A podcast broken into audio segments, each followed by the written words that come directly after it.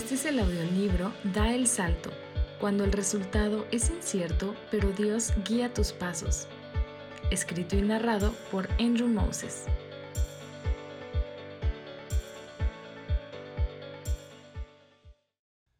Capítulo 8 Contigo. No vayas solo. En el primer capítulo te dije que fui de excursión a unas grutas. Regresemos a aquel viaje. El día después de mi salto a la oscuridad, estaba de vuelta en la ciudad de Monterrey. Usaba mi mejor corbata y zapatos apenas boleados. Caminaba buscando la sombra de los edificios, porque no quería sudar ni manchar mi camisa y currículo. El calor era tremendo. Creo que en el norte de México el mini-split debería ser un derecho humano básico. En los espacios entre los edificios veía imponentes muros de roca que son los cerros que rodean Monterrey, la ciudad que iba a ser mi nuevo hogar. ¿Dije mi nuevo hogar? Así es. Había trabajado cuatro años como maestro de español en Oregon y había pagado todos mis préstamos estudiantiles. Mi próxima aventura me llamaba.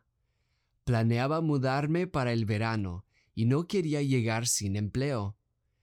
Este era el motivo de mi caminata matutina, siendo el destino un instituto. Respiré lento para controlar mis nervios Temía estar cara a cara con un director desinteresado que me preguntaría secamente, ¿quién eres tú? Es que todos los correos electrónicos que había escrito a estas escuelas debían haber ido a la luna, porque nadie me respondió. Crucé una calle y ahí pude ver el letrero que yo buscaba, International House, igual como apareció en Google. Honestamente, mi estrategia de encontrar empleo consistía en buscar instituto de inglés, caminar a cada ubicación que salía en Maps y pedirle un trabajo. Pasé por la reja de International House y fui a la recepción. Con mi cara más segura pedí hablar con el director. No dejes que mi sangre fría y mi porte tranquilo te engañen. Me sentía como un niño al hacer una entrada sin autorización. En lo que él venía, traté de acordarme de los tips que me dieron para las entrevistas. Vestirme para el éxito. ¿Ok? Palomita. Llegar a tiempo. Bueno, en este caso no arreglamos una cita, pero le doy una palomita. Relajarme. Palomí, buenas tardes. El saludo me volvió al momento. Ante mí vi un hombre de saco y corbata con una mano extendida. Era el director. Tomé su mano mientras él continuó. Bienvenido a International House. ¿Qué se le ofrece? Sonreí, lo vi en los ojos y le dije, me llamo Andrew Moses, soy maestro y vengo para solicitar un trabajo. Una hora después, Salí por la entrada con una sonrisa de oreja a oreja. Afuera estaba un güerito parado, esperándome. En sus shorts y camiseta sin mangas, estaba un tanto más cómodo en el calor. Alex, no lo vas a creer. No te dije, ¿verdad? Había venido a Monterrey bien acompañado. Alex había sido mi amigo cercano desde la secundaria en la preparatoria manejamos una van de un extremo a otro de los Estados Unidos. Esquiamos la nieve de montaña Hood together. Estudiamos la carrera juntos en Ohio. Regresamos a Portland y rentamos un departamento juntos. Ahora estábamos aquí, compartiendo otra aventura. Subimos a un camión de transporte público Sentados a bordo, le dije cómo me fue en la entrevista. Él me escuchó, asintiendo de vez en cuando con la cabeza. ¿Aún no me ofrecen un trabajo? seguía yo. pero quieren programar una segunda cita. Alex, por su parte, me platicó del cerro que subió para ver la asta bandera. Lo hizo mientras yo estaba en International House. El hiking y los deportes extremos siempre eran lo suyo. Me recliné en el asiento del camión y crucé mi pierna. Cerré los ojos un segundo porque tuve que saborear esta experiencia. Aquí estaba sobre calles cuyos nombres nunca había escuchado, en una ciudad que no conocía, a un mes de quedar sin trabajo, pero sabía una cosa con seguridad. Alex estaba conmigo. Ese hecho singular de que Alex estaba conmigo cambió todo. Cuando contamos con personas que nos aman, podemos enfrentar cualquier cosa. Es por eso que este versículo significa tanto para mí. Sean fuertes y valientes, no teman ni se asusten ante esas naciones, pues el Señor su Dios siempre los acompañará, nunca los dejará ni los abandonará. Deuteronomio 31, 6 Dios va con nosotros. En el huerto del Edén, Dios paseaba con Adán. En el desierto, Dios guió a Moisés y a los israelitas hasta su nuevo hogar. En el tiempo de los reyes de Israel, Dios hablaba con los profetas. Dios nos acompañó en carne y hueso cuando Jesús vino a vivir entre nosotros. Y hoy Dios habita en nosotros por el Consolador, el Espíritu Santo. Son muchas personas a las que Dios ha acompañado. De hecho, Dios es el Dios fiel que cumple su pacto generación tras generación y muestra su fiel amor a quienes lo aman y obedecen sus mandamientos. Deuteronomio 7:9 cuando el versículo dice fiel amor, esa es nuestra traducción de la palabra hebrea gesed. Es la clase de amor que es leal, constante e inagotable. Tanto le importamos a Dios que gesed aparece 250 veces en la Biblia. Su amor no se acabó en aquel entonces y sigue siendo fiel el día de hoy. Mi amigo y yo hicimos un buen equipo en Monterrey. Yo era Frodo Baggins con la misión de encontrar empleo, y Alex era el mago Gandalf con su bastón, un smartphone. En aquel entonces yo tenía un celular cacahuatito. Me maravillaron los hechizos que lanzó Alex. Picó la pantalla y nos llegó un taxi. Otra vez y ¡pum! un penthouse Airbnb. En la noche, su GPS nos dirigió a Tacos Primo, los más sabrosos del centro. A mí, como el hispanoparlante del dúo, me tocaba hablar cuando llegamos a los lugares donde Alex nos guió. Por cinco días caminamos juntos de un instituto de inglés a otro. Después de cada uno, yo procesaba con mi amigo, ¿Qué me gustaba de la escuela? ¿Cuáles eran mis reservas? Todo el terreno que pisamos era desconocido, pero poco a poco me orientaba. Obviamente el viaje fue provechoso para mí, pero años después pregunté a Alex por qué viajó conmigo. Es que fuimos a Monterrey, no a Cancún. En vez de nadar en playas, caminamos por el humo de las fábricas. Nos divertimos, pero no creo que jamás Alex habría dicho por sí solo, yo quiero viajar a otro país y conocer un metrópoli industrial. Y menos ir de viaje a un lugar que le haría tambalearse con su español rudimentario. Este viaje tuvo un costo para Alex, ya que los taxis, los tacos y los cuartos de Airbnb no se reparten gratis. Como él era un analista financiero, conocía de la inversión. Gastaba cuidadosamente. Por eso es que le pregunté por qué había ido. A mi pregunta, Alex respondió, Es que tú estabas en una encrucijada de tu vida y no quería que la atravesaras solo. Esas palabras me hicieron poéticas. Quería enmarcarlas y colgarlas en la pared, porque así deben ser las amistades. Sé que deben ser así, porque Cristo lo dijo. Este es mi mandamiento, que se amen los unos a los otros, como yo los he amado. Nadie tiene amor más grande que el dar la vida por sus amigos. Juan 15, 12 a 13.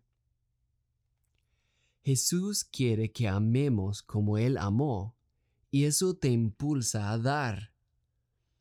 Jesús dio importancia a la gente, dio sus oídos, sus ojos y atención completa. Su relación con los discípulos era entrañable y él les dio apodos.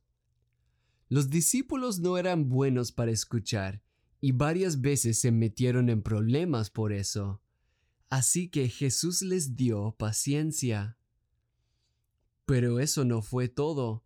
Él les ayudó a salir de sus problemas al darles lo que necesitaban, la verdad. Cuando amas, das. Mis amigos mexicanos se desprenden de su tiempo. Mis amigos americanos dan libremente de sus ingresos.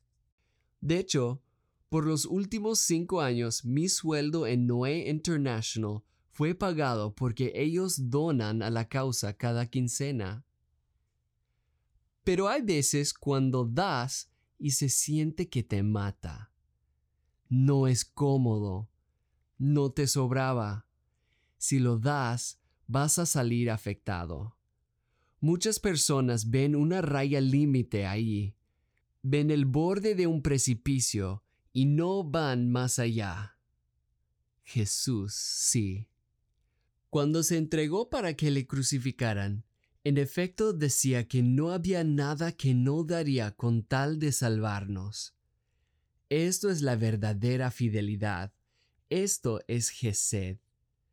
El mandamiento de Jesús es que ames a otros de igual forma. Años después de andar entre las torres de Monterrey, Alex y yo nos encontramos nuevamente en México. Bajamos de un camión, el transporte público que recorría entre los pueblos cercanos. Nos paramos al margen de una carretera que se extendía sobre la espalda de una montaña.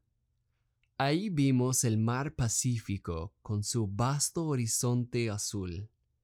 Una flotilla de nubes vagaba sobre sus aguas. Semanas antes, Alex me había llamado por teléfono. Necesitaba despejar la mente de una circunstancia estresante.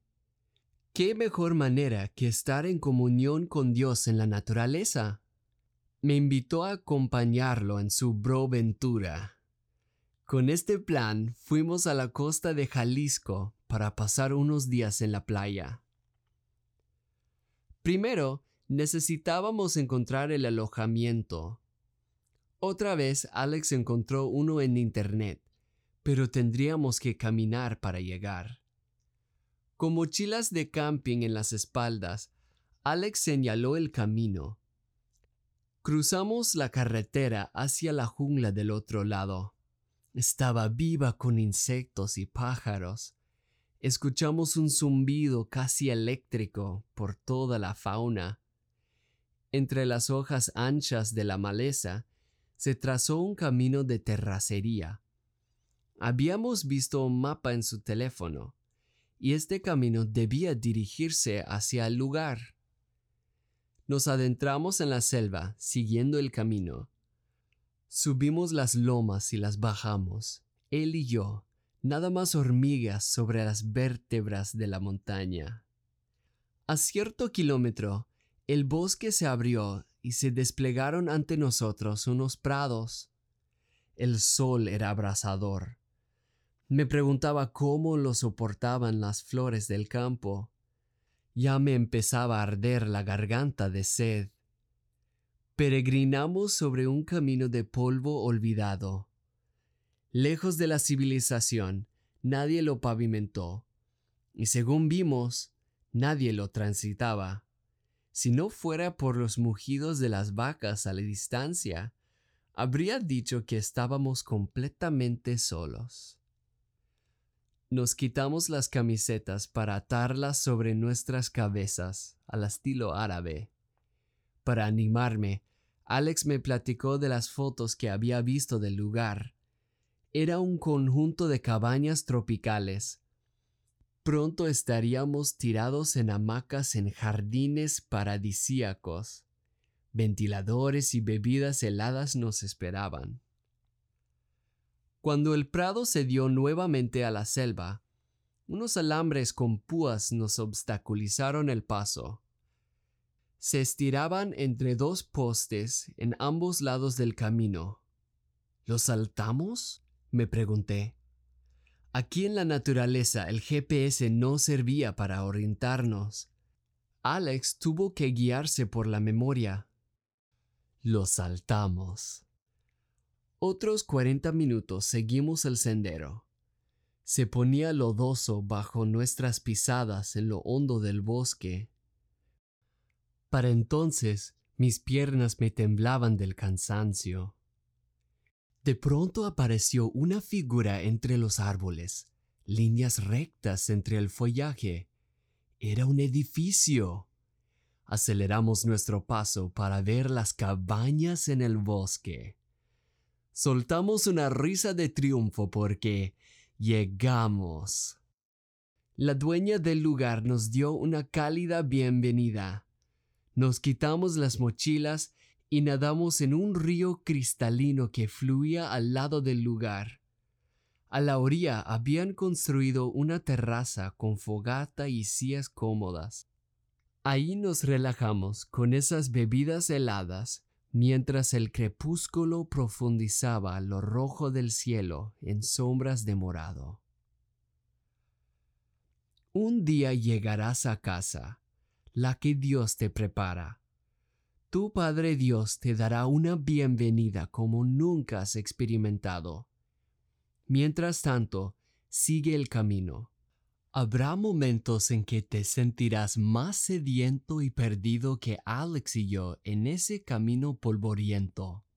Habrá momentos cuando no verás a nadie alrededor y te preguntarás dónde está Dios. Pero está allí, Conoce sus palabras y déjate guiar por su voz. El Espíritu Santo te acompaña. Luego tú, como una persona nunca abandonada por Dios, podrás ser una muestra de Gesed en las vidas de tus amigos, como Alex lo es conmigo. Junto llegaremos, porque su amor es fiel.